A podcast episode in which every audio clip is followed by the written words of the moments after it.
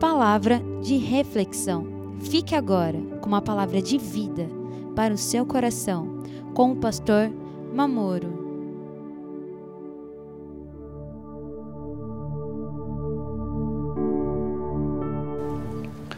Vamos ler aqui Gênesis 1, 14. Aquilo que Deus tem para nos orientar. Gênesis 1, 14. Disse Deus: haja luminares na expansão dos céus, para haver separação entre dia e noite, e sejam eles para sinais e para tempos determinados, e para dias e anos. Amém. Então Deus criou os luminares para que haja separação dia e noite e para que haja a separação de tempos. É o nosso tempo que nós andamos, que foi criado para nós, irmãos. Então, de tempo em tempo, de hora em hora, nós estamos caminhando, né, até a vinda do Senhor. Ele criou todas essas coisas. Ele criou o tempo. E a Bíblia diz que Deus ele viaja no tempo. Ele não pode mudar o que já aconteceu. Ele não pode mudar o passado. O que é já foi. Mas a Bíblia diz que ele tem poder e ele pode mudar o futuro, aquilo que vai acontecer ainda. Eclesiastes capítulo 1, verso 8 ao 10. Todas as coisas se cansam, tanto que ninguém o pode declarar. Os olhos não se fartam de ver, nem os ouvidos de ouvir. O que foi? Isto é o que há de ser, e o que se fez, isso se tornará a fazer, de modo que nada há novo debaixo do céu. Alguma coisa de que se possa dizer, vê, isto é novo? Já foi nos séculos passados que foram antes de nós. Significa, tudo que se vai fazer, que se fez, isso se tornará a fazer. Não no sentido natural da tecnologia, mas aqui está falando no sentido bíblico, dentro da igreja, as coisas espirituais.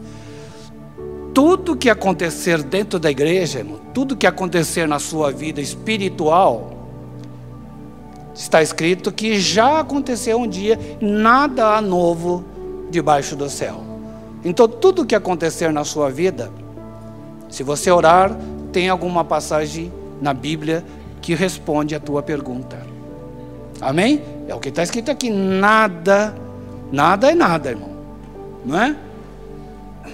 Nada. De modo que a novo, como é que diz aqui, que, que, que, o que se fez, isso se tornará a fazer, de modo que nada há novo debaixo do sol.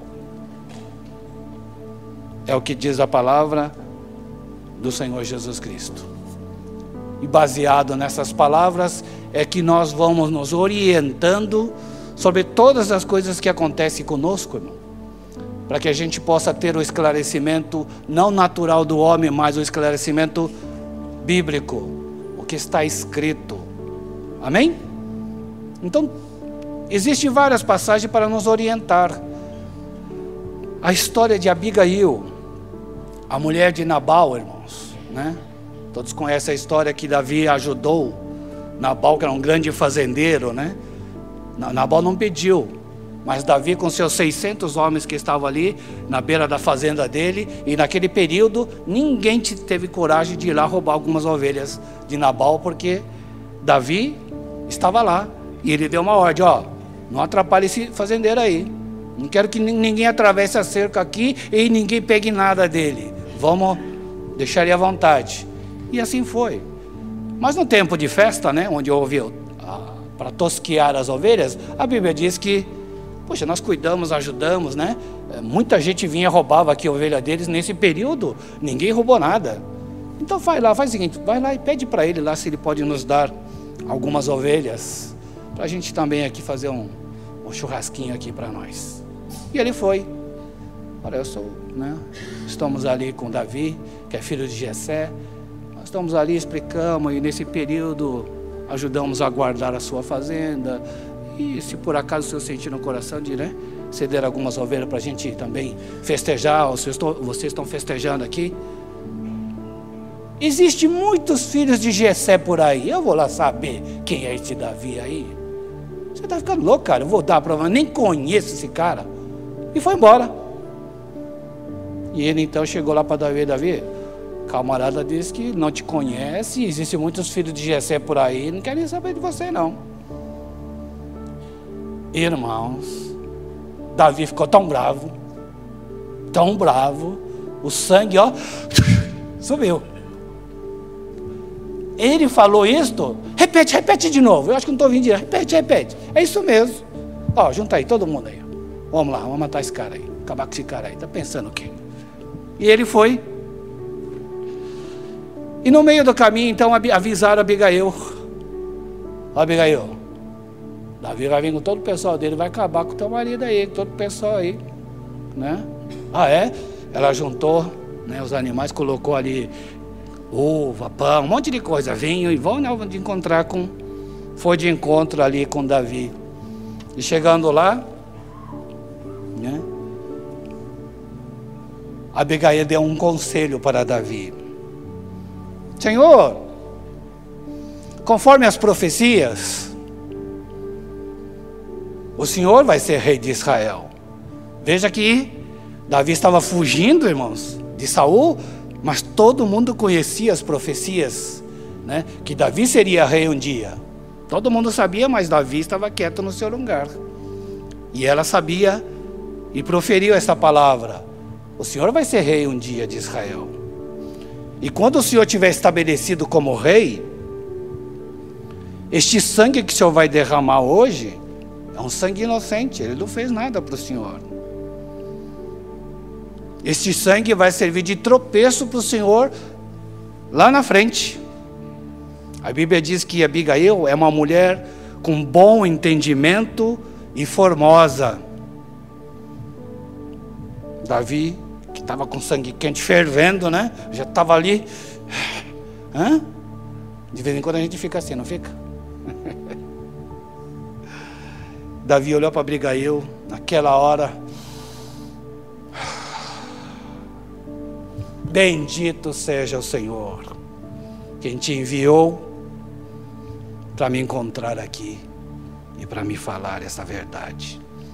Bendito seja o teu conselho e me estorvaste de derramar este sangue.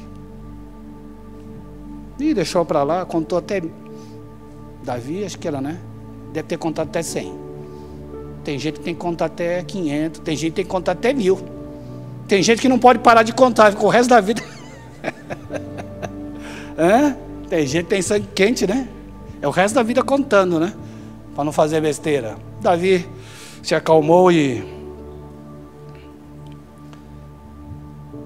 Deus então usou Abigail para livrar Davi de acusações sobre o futuro dele, quando ele fosse rei, sobre tempo futuro.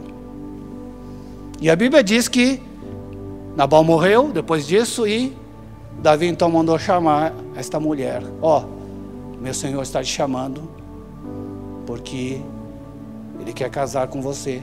Você não quer ser esposa dele? Vou me preparar. Então se preparou, foi lá e casou com Davi. Abigail representa, irmãos, uma igreja. E, Deus, e Davi representa o Senhor, Jesus Cristo. Então Abigail é aquela igreja que evita de derramar sangue. Nós temos também uma outra mulher chamada Betseba. Tudo isso são alegorias, irmão. Toda a história bíblica você tem que transformar para o dia de hoje, baseado nessa palavra que nós lemos aqui, porque nada é novo. Tudo já aconteceu. Se tudo já aconteceu, onde é que estão as respostas? As respostas estão aqui. Tudo é alegoria e você tem que transformar para o dia de hoje, para o seu dia, para aquilo que está acontecendo com você neste dia, neste momento. Então Betseba, né? Larga o seu marido. Não vamos falar da história né, de Betseba, mas falar do lado bom das coisas. Betseba então largou seu marido e busca outro marido. E ele está lá, de repente ela atrai Davi. Davi viu algo nela que desejou-a. Não é isso que você está pensando, não. No sentido espiritual, isso é alegoria. Algo faz com que o Senhor deseje de estar na nossa igreja. Amém, irmãos? É alegoria. Então algo Davi olhou para Betseba e desejou-a. Então a gente transfere às vezes para o lado natural, sensual. Não, transfira tudo para o lado espiritual, irmãos. Então o que é que o Senhor olha para a igreja e deseja a igreja como Davi desejou a Betseba? Vamos ler o livro de Provérbios, capítulo 3.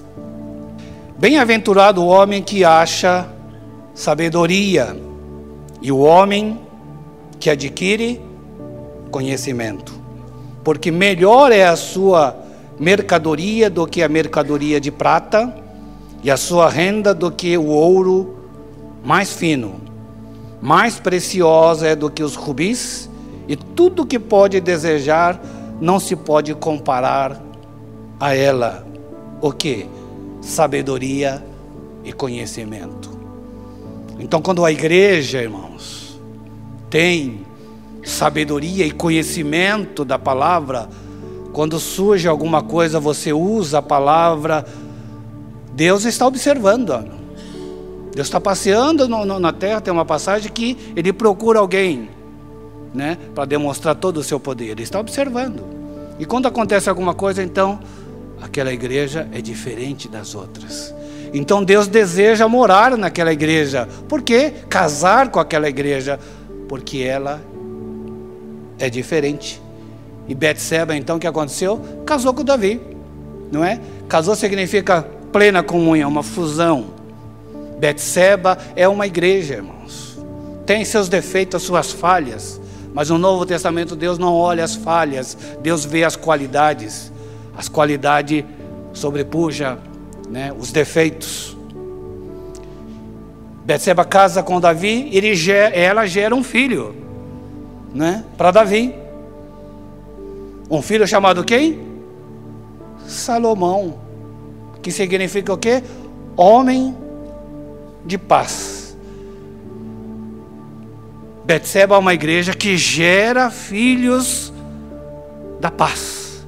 Então, conforme a palavra que se prega no púlpito, irmãos, vai gerando paz no coração dos irmãos. Não são aqueles irmãos guerreiros, mas não, é uma igreja que busca sempre a paz. É uma igreja. Deus então deseja esta igreja. Amém, irmãos? Quando líder, os grupos, sempre acontece problema e sempre se usa conhecimento e sabedoria da palavra para se manter a paz. Por quê? Porque são filhos da paz. Amém? É a igreja da graça, irmãos, que produz hoje no Novo Testamento, segundo Paulo, fé e amor. Fé somente não adianta, irmãos. Paulo diz que você pode ter fé de dizer a essa montanha, sai daqui, vai para lá, se isso acontecesse, mas se não tiver amor, de nada vale. Você pode queimar seu corpo, irmão. Pode queimar seu corpo crendo no Senhor, mas se não tiver amor, não vale nada para Deus. Amém? Então Betseba, ela é muito íntima do seu marido, Davi, porque quando Houve um problema no reino, Davi já estava velho, né? E as coisas estavam acontecendo e Davi estava ali quietinho. E Adonias então já se declarou rei porque Davi já não estava reinando, porque ele né, estava ali tranquilo. E Adonias então, que era na linha sucessória, seria ele. Mas lá no passado, Deus prometeu que Salomão assumiria Israel. Mas só que a coisa estava acontecendo diferente. E agora? Não está cumprindo o que Deus falou e o que Davi falou para mim do nosso filho Salomão. Então Betseba que organizou as coisas e foi e falou com o marido, ó, oh, está acontecendo um negócio aí. O senhor não tinha dito que Deus falou com o Senhor que Salomão, nosso filho, iria assumir. Adonias está declarando que é rei. Chama aqui o sacerdote, chama aqui o pessoal aqui. Saia, vá, pegue Salomão, saia em todas as ruas e diga que Salomão é rei de Israel. Então, Betseba é aquela que tem intimidade com o marido, que pelas suas palavras, que pela sua oração, muda às vezes o curso da igreja, irmãos. Amém? Então, igre... é, Betseba e Abigail são igrejas, irmão. Amém? Agora veja que coisa interessante, irmãos. Todas as pessoas que são ligadas, de alguma forma, aquele que pertence à tribo de Judá, depois nós podemos aprofundar sobre isso, mas eu quero só. Todos aqueles que ligam com aqueles que são de Judá, Davi e Salomão. Essas mulheres não eram da tribo de Judá, mas né, casaram com Davi, virou um, não é? Todas elas passaram a ter uma representação muito importante dentro da igreja. Porque todos aqueles que são ligados a Judá, há uma grande mudança na vida dessas pessoas. Por quê? Por causa de uma profecia lá no passado que Deus usou Jacó para dizer para Judá: De ti nunca sairá o cetro de Deus. Cetro significa autoridade de Deus, significa a presença de Deus, significa a direção de Deus do jeito que Ele quer. Nós contamos aqui a história né, de Judá, que fez uma besteira, mas Deus protege para consertar o erro dele. Né? Casou com uma cananeia, gerou um filho, né? e Tamar então gerou um filho de Judá, e na hora do primogênito, né? que aquele primogênito iria lá na frente causar um grande problema. Deus então não deixou ele ser primogênito para que o segundo nascesse primeiro. Veja só quem é Deus, irmãos, cuidando da sua igreja. Então nós temos que ser sempre Judá. Amém? E durante a nossa caminhada sempre nós encontramos. Abigail é a igreja, irmãos. É a igreja que alegra o coração de Deus. Amém? Orienta para não derramar sangue significa não use o Velho Testamento. Deixa o Velho Testamento de lado, né? Betseba gerou um filho que é filho da paz. É o evangelho, a igreja da graça do Novo Testamento. Amém. Então tudo isto o Senhor está orientando como será a nova igreja do futuro, lá na frente, que é hoje. Hoje estamos vivendo tudo isto. Tudo que vai acontecer já aconteceu.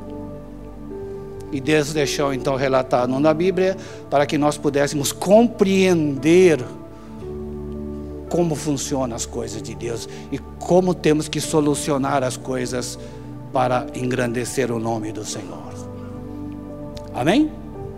Jeremias, livro de Isaías, todos eles falam que virá lá na frente quem? O renovo. Não é? Está escrito? Virá o renovo. Por isso que Romanos, Paulo diz que pela renovação do nosso entendimento, significa nós mudamos o nosso pensamento agimos de uma outra forma. Amém? Segundo Timóteo capítulo 2, Paulo instruindo Timóteo, só um versículo aqui. Que pregues a palavra, instes a tempo e fora de tempo, só esse pedacinho. Então pregue no tempo e fora do tempo. Isso aqui Paulo está usando uma força de expressão dizendo que a gente tem que pregar em todo momento, tudo quanto é lugar, de tudo quanto é forma, toda oportunidade que tiver, nós temos que estar pregando. É uma força de expressão que Paulo. Mas eu vou analisar a coisa aqui dentro, ao pé da letra. Né? O que, que o Senhor ensina com isto, fora do tempo? Filipe, irmãos. Né? diácono da igreja. Isso depois do Senhor Jesus Cristo já ter partido. O Senhor disse para ele: Felipe, eu preciso de você. Vá em, em Gaza, na terra, no caminho de Jerusalém. Eu tenho uma obra para você lá. Vá lá que você tem que pregar lá. Para o eunuco lá que está vindo lá. Vá lá. E ele foi. Um eunuco etíope. Né? Este homem, irmãos, vinha de longe da Etiópia para Jerusalém, e a Bíblia está escrito lá que ele veio para adorar o Senhor em Jerusalém. De quem este homem ouviu a palavra? Etiópia era da rainha de Sabá, irmãos. Rainha de Sabá conheceu Salomão, Salomão anunciou quem era o Senhor, e ela então, quando voltou para o seu reino, anunciou né? Eu creio que a palavra foi de geração em geração indo, e este homem agora no tempo de Jesus, talvez os seus bisavó, avô, sei lá pregou, e este homem então guardou a palavra de Deus no seu coração. Mas quem que pregou para a rainha de Sabá? Salomão. Salomão pertence a que tribo, irmãos? De Judá. Judá significa o quê? os teus irmãos te louvarão. Então a tribo de Judá é aquele que já aprende, o espírito, né? Ele já aprende a adorar o Senhor e louvar o Senhor. Veja, depois de tantas gerações, este homem sai lá da Etiópia para ir a Jerusalém para adorar o Senhor. Então, não, mas ele não conhecia a palavra direito, irmãos. Então, no meio do caminho, Deus tinha uma obra com Felipe. Felipe foi lá viu aquele homem lendo a Bíblia, lendo a passagem de Isaías, falando que viria um profeta. E ele chegou lá. Oh, tudo bem, né? Tudo bem, tá, né? O senhor leu uma passagem aí que virá um profeta. O senhor sabe quem é esse profeta aí? como é que eu vou saber se ninguém me ensina? Então, lasca a palavra em cima dele. E ele ouviu, aceitou. Eu posso me batizar? É lógico. Vamos achar um rio aí. Ah, tem um rio lá. Então vamos lá. Se batizou. Né? A Bíblia diz então que ele ouviu a palavra e se batizou. E o que, que aconteceu depois que ele se batizou? A Bíblia diz tem uma passagem ali em Atos, não vamos ler, senão não vai dar tempo. Ele se batizou, quando eu não abriu os olhos, cadê Felipe? Cadê o cara que estava aqui pregando? Sumiu. A Bíblia diz que ele apareceu em outro lugar, lá em Azoto. Então significa o quê? Que ele burlou o tempo, né? O tempo não foi favorável a ele, por quê? Porque Deus não quis. Tirou ele de lá, foi embora. Isso acontece hoje, irmãos? Vou dar um testemunho, só, só, só uma parte. O irmão trabalha numa loja, né, vende bicicletas, essas modernas, né? E apareceu um cliente lá para comprar uma bicicleta, o valor, não sei quantos mil reais, né? E no Brasil inteiro nem, nem, não tinha nenhuma loja que tinha, só naquela loja. E esse camarada foi lá na loja. Chegou lá, entrou, ele atendeu. Aqui que tem uma bicicleta assim, assim, assim, assim, é aqui, né? É, Deixa eu ver a bicicleta. Ah, tá, tá, tá, né? Cara olhou para ele e disse: Você é crente? A pessoa que veio comprar a bicicleta. Você é crente? Ah, eu sou crente. Você é dizimista? Não, sabe o que, que é? É que faz as contas, não, não dá certo, e falta. Seja dizimista. É, é, é. Acho que eu, é, é, acho que eu vou. Né, né? E eu vim aqui te dar esse recado para você. Seja dizimista. Não, não, tá bom, tá bom, agora eu, né? Aí ele foi resolver umas coisas. Quando ele olha, quando ele vira, quando ele olha de volta. Cadê o homem? Sumiu. Sumiu. Quem era ali, irmãos? um anjo do Senhor. E está acontecendo Quanta coisa na vida desse menino, irmãos. Deve ter 20 anos no máximo. Algo Deus tem com ele, irmãos. Simplesmente o homem sumiu. Fenômenos das coisas de Deus, irmãos. Então ele, Felipe sumiu de um lugar, foi aparecer em outro. Por que, que eu estou dizendo isto? Porque no dia da transfiguração de Cristo, irmão, quando ele chamou Pedro, Tiago e João, vem aqui, vou ensinar um negócio para vocês. Subiram no monte lá, né? O que aconteceu? Transfigurou. Mas, nesse exato momento, o que estava acontecendo lá no passado, irmãos? Estava acontecendo alguma coisa lá no passado. O Senhor estava falando com Moisés. Falando com Moisés sobre quem? Sobre Cristo. Onde está escrito isso, pastor? Deuteronômio capítulo 18, verso 15. O Senhor teu Deus te despertará um profeta no meio de ti, de teus irmãos como eu, a ele ouvireis. Verso 17 em diante. Então o Senhor me disse: Bem falaram naquilo que disseram Eis lhes suscitarei um profeta do meio de seus irmãos, como tu, e porei as minhas palavras na sua boca, e ele lhes falará tudo o que eu lhe ordenar. E será que qualquer que não ouvir as minhas palavras que ele falar em meu nome, eu o requererei dele. Amém? Eu requererei dele. Esse dele não é daquele que vai falar, mas é daquele que vai ouvir. Então, aquele que ouve e vai ser requerido dele. A fé vem por ouvir a palavra. Tem alguém que tem que falar para alguém ouvir. Hoje, Deus tem usado a Nipo brasileira, irmãos, para pregar a graça Amém, irmãos? Então, nos púlpitos das igrejas da Nipo brasileira, você pode notar, qualquer filial que você for, todos os pregadores, no meio da mensagem, ele fala do sacrifício do Cordeiro, da vitória do Senhor Jesus Cristo e nos deu todas as coisas de graça. Então a Nipo está pregando, está falando. Amém? Requererei dele, daquele que ouve. Mas veja o que aconteceu no versículo 16, 18, 16.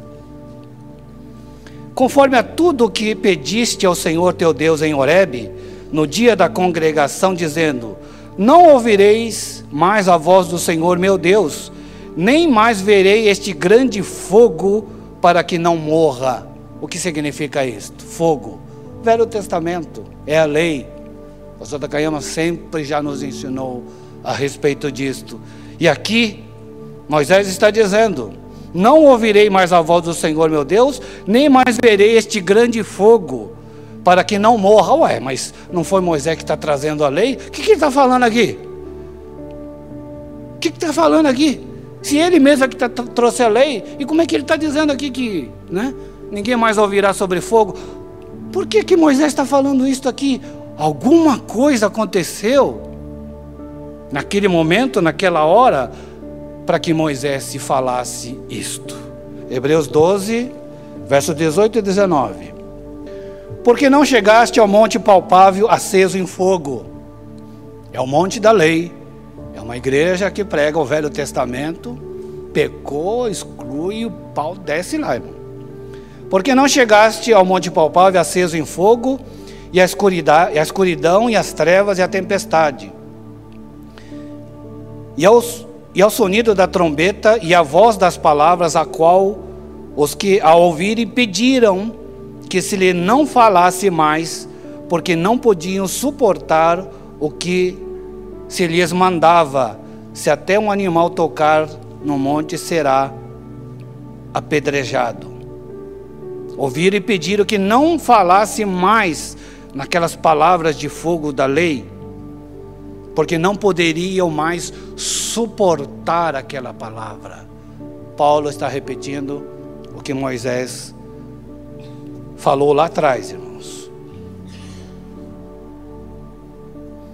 De repente, nessa história toda, Moisés está ali proclamando essa palavra porque alguma coisa aconteceu, mas o que aconteceu? É o dia da transfiguração. O Senhor Jesus estava ali reunido com seus discípulos e ele deu uma ordem ali. Moisés, vem aqui. Não foi isso que Cristo fez com aquele que morreu, Lázaro? Sai para fora, né? Então, naquele dia da transfiguração, ele deu uma ordem. Moisés! Hã? Estou vendo uma voz aqui. Vem para cá! Ele saiu lá do seu tempo e apareceu junto com o Senhor Jesus, com Elias, com Pedro, Tiago e João ali, né? Estava ali. E naquela hora, o que, que Deus falou? Mateus capítulo 17, e verso 5. Estando ele ainda a falar, eis que uma nuvem luminosa os cobriu, e da nuvem saiu uma voz que dizia: Este é meu filho amado, em quem me comprazo. O que diz o final? O que está dizendo a última palavra? Escutai-o. E Moisés estava ouvindo. Foi o Senhor que falou. Então, né? fenômeno foi exatamente o que Moisés ouviu naquela hora. E que lá atrás ele disse: Ó, vocês não me ouvem, mas vai vir um profeta que vocês vão ouvir. A ele vocês vão ouvir. Não foi que Moisés falou? Né? Agora veja só para confirmar isso, João 1, verso 45. Felipe achou Natanael e disse-lhe: Havemos achado aquele de quem Moisés escreveu na lei e os profetas, Jesus de Nazaré, filho de José? Será que nós achamos o cara que Moisés escreveu? Será que é ele? Veja só, irmãos. Moisés, nessa transfiguração de tempo, irmão, ele ouviu Deus falar, ele viu e conheceu Cristo. E deixou registrado ali, ó. A esse vocês vão ouvir. Moisés tem seu papel na Bíblia, que trouxe a lei. Mas ele conheceu Cristo. Deixou registrado. Amém?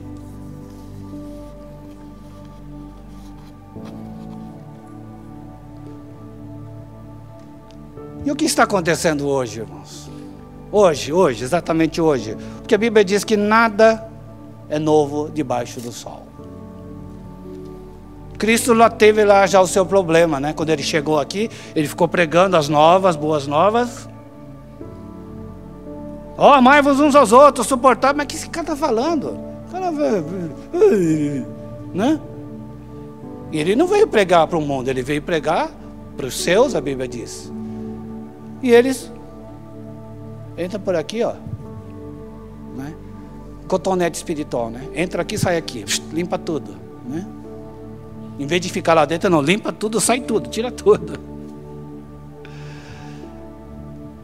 Não é o que está acontecendo hoje?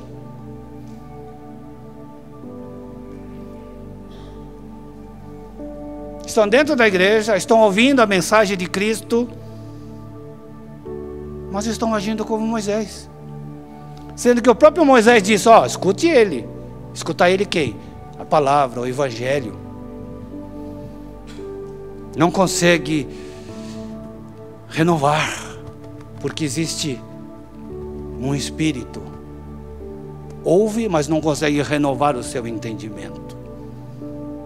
Que nem a cama, irmãos. Josué deu uma ordem: não pegue nada nem despojos nenhum, nada, porque tudo aqui é maldito. Não devem pegar nada. Josué não tinha dito que não era para pegar? E por que, que ele pegou? Porque ele acha que não vai ter problema nenhum, que não vai dar problema nenhum se ele pegar. Por quê? Porque ele não pensa na igreja, irmãos, no corpo de que nós somos um corpo. Se o líder, o pastor disse, não faça, não faça. Amém? O tentador vem, faz.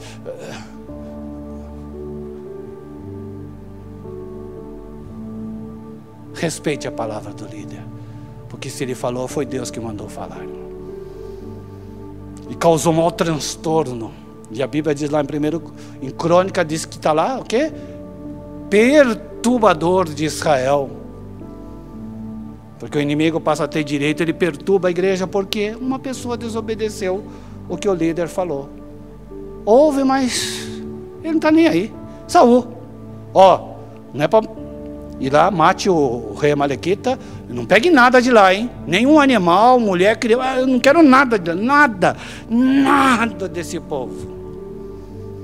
Saul vai lá, hum, nossa,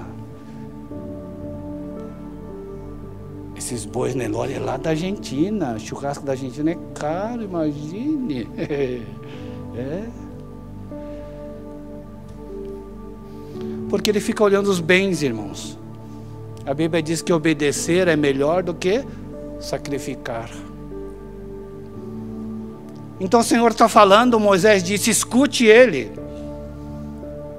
Mas não sei, tem gente aqui, é como Ló, né? Sai logo dessa terra que vai destruir, escapa-te por tua vida, vá morar lá no monte. Ah, no monte não, anjo, no monte não, eu, deixa eu ir para zoar. Eu estou me mandando, Deus está mandando você ir lá para o monte. Não, não, não, me deixa ir lá para zoar. É, no meio do mato eu não quero, eu quero viver na cidade. Manda para zoar.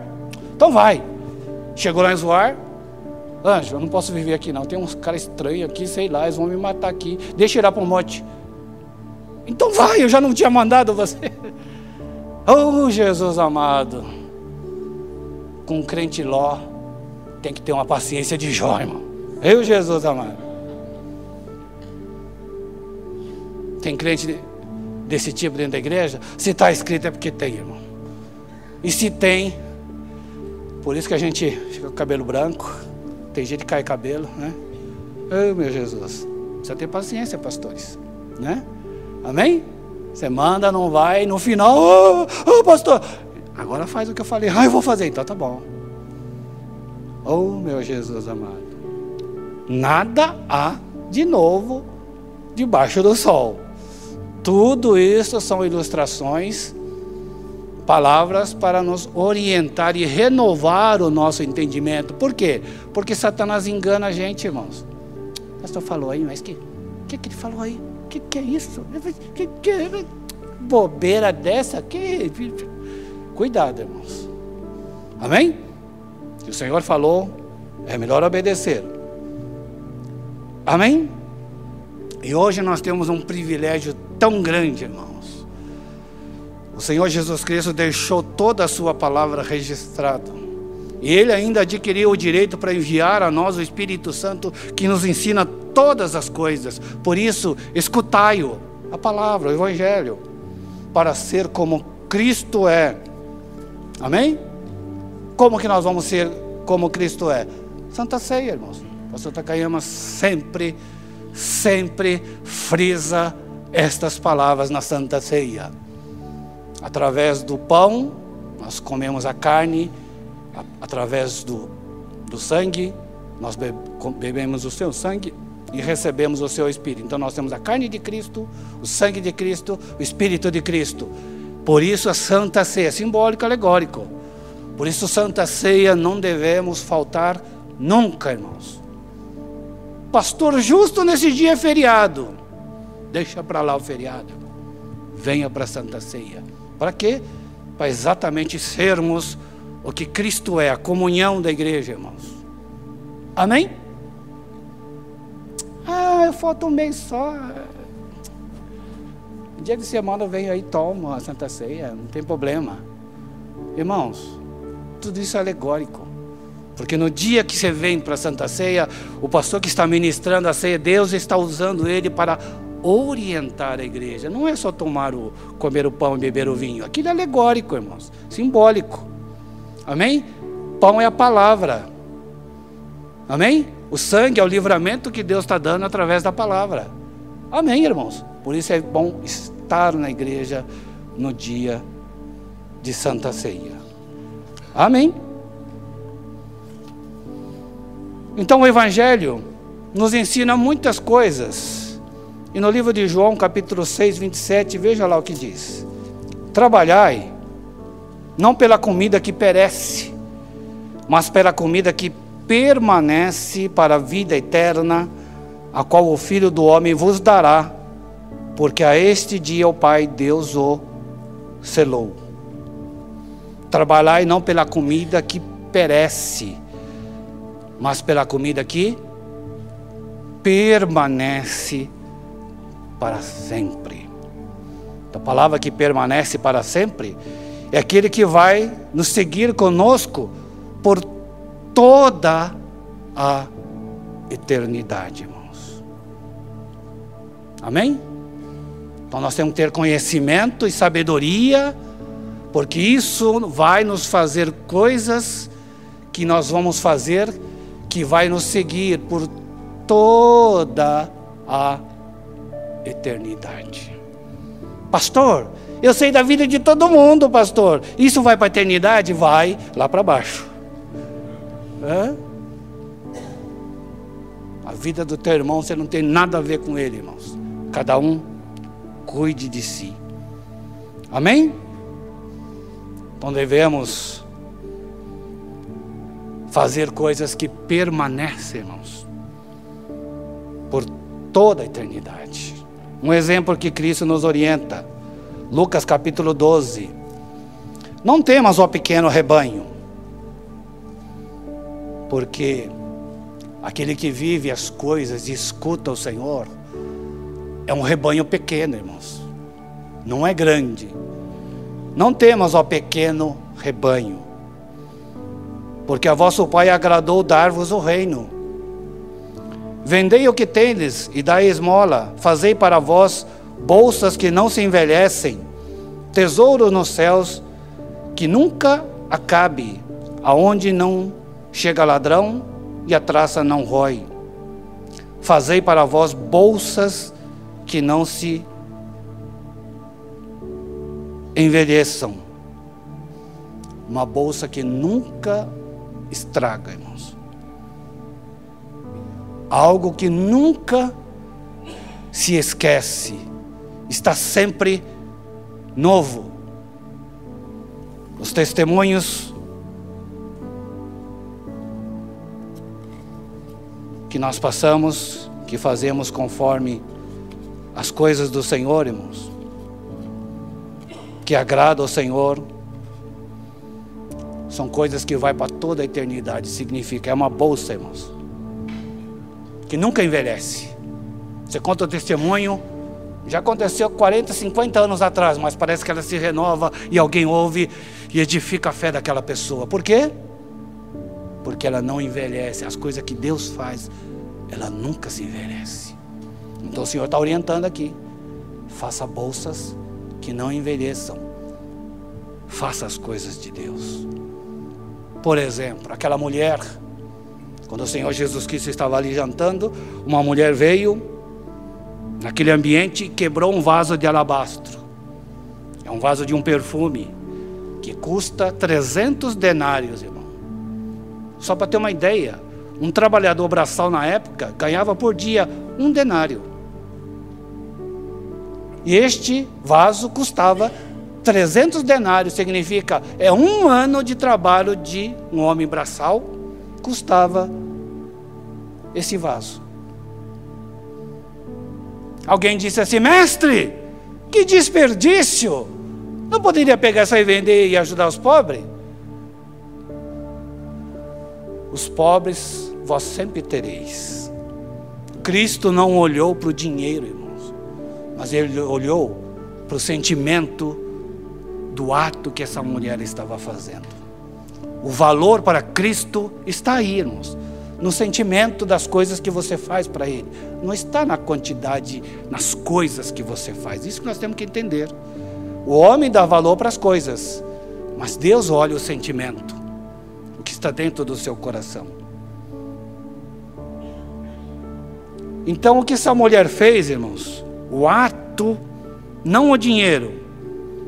E Jesus disse: ela está preparando-me para o meu dia, porque era costume naquele tempo, quando se morria, ungia a pessoa com perfume, né? Tipo, né?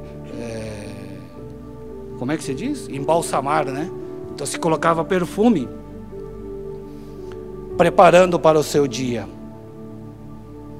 Então foi um ato que ela fez. Agora, o que Jesus Cristo fala a respeito deste ato desta mulher?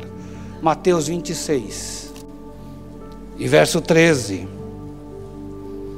Diz assim o Senhor Jesus Cristo: Em verdade vos digo que onde quer que este evangelho for pregado, em todo o mundo também será referido o que ela fez para a memória sua. É um ato memorial que esta mulher fez, que será lembrado. Eu creio que cada dia no mundo, em algum lugar, está se pregando esta passagem bíblica, lembrando o que esta mulher fez para a memória sua. É algo que irá para toda a eternidade. Né? Nós estamos de passagem aqui, irmãos. Não pensa que você vai viver a vida eterna aqui. Nós estamos de passagem. E é muito rápido. E nesse tempo que nós passamos aqui, cabe a nós escutar, ouvir o Evangelho, que nos orienta para as coisas daqui, mas muitas coisas o Senhor nos orienta para a vida eterna, para nós levarmos para a vida eterna. Amém? Ouça a continuação da mensagem A Bolsa Espiritual no próximo programa.